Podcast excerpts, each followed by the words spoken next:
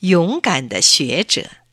一天，山神苏醒了，他向世界宣布：如果谁能回答他提出的问题，就把山上所有的财宝送给谁。山神在山前贴了布告，上面写着：“如果有人能回答出天有多高，我愿意献出我的全部财宝。”布告贴出以后，消息一传十，十传百。普天下全知道了，虫、鸟、鱼、兽和人都纷纷钻研这个难题：天有多高？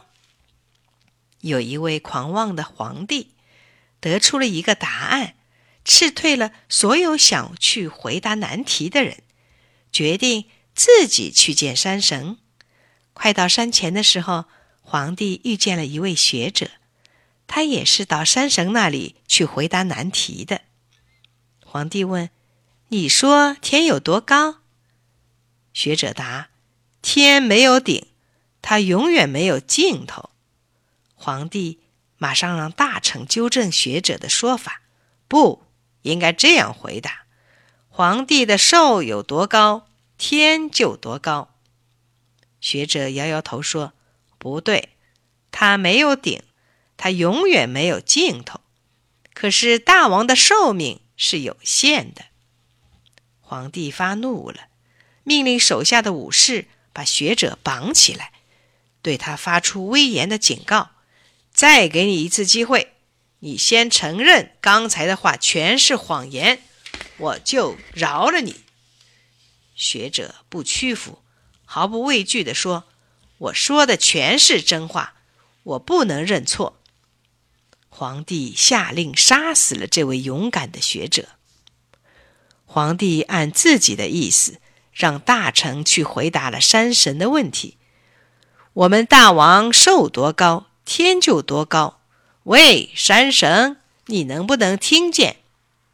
山神回答：“全是谎话，谎话，谎话。”皇帝听山神说自己在胡说，愤怒极了。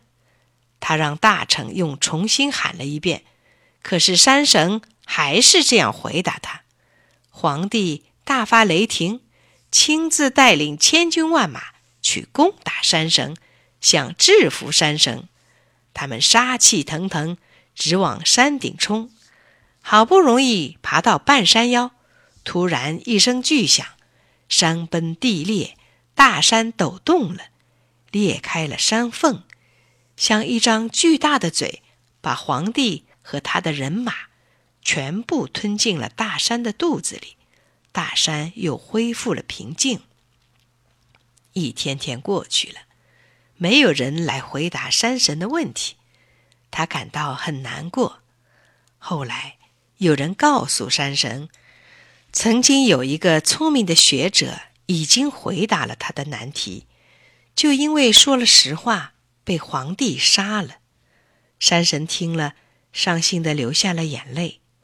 山神决心兑现自己的诺言，把全部财宝送给这位勇敢学者的子孙。可是，他的子孙又在哪儿呢？一位白胡子老头告诉山神，这位学者生前说过，他没有儿孙。要说有，那就是天下勤劳。而又肯动脑筋的人，山神明白了，他决定把所有的财宝贡献给天下勤劳又肯动脑筋的人。从此以后，山神便不再说话了，他肚子里的金银财宝任凭勤劳而又聪明的人们去开发。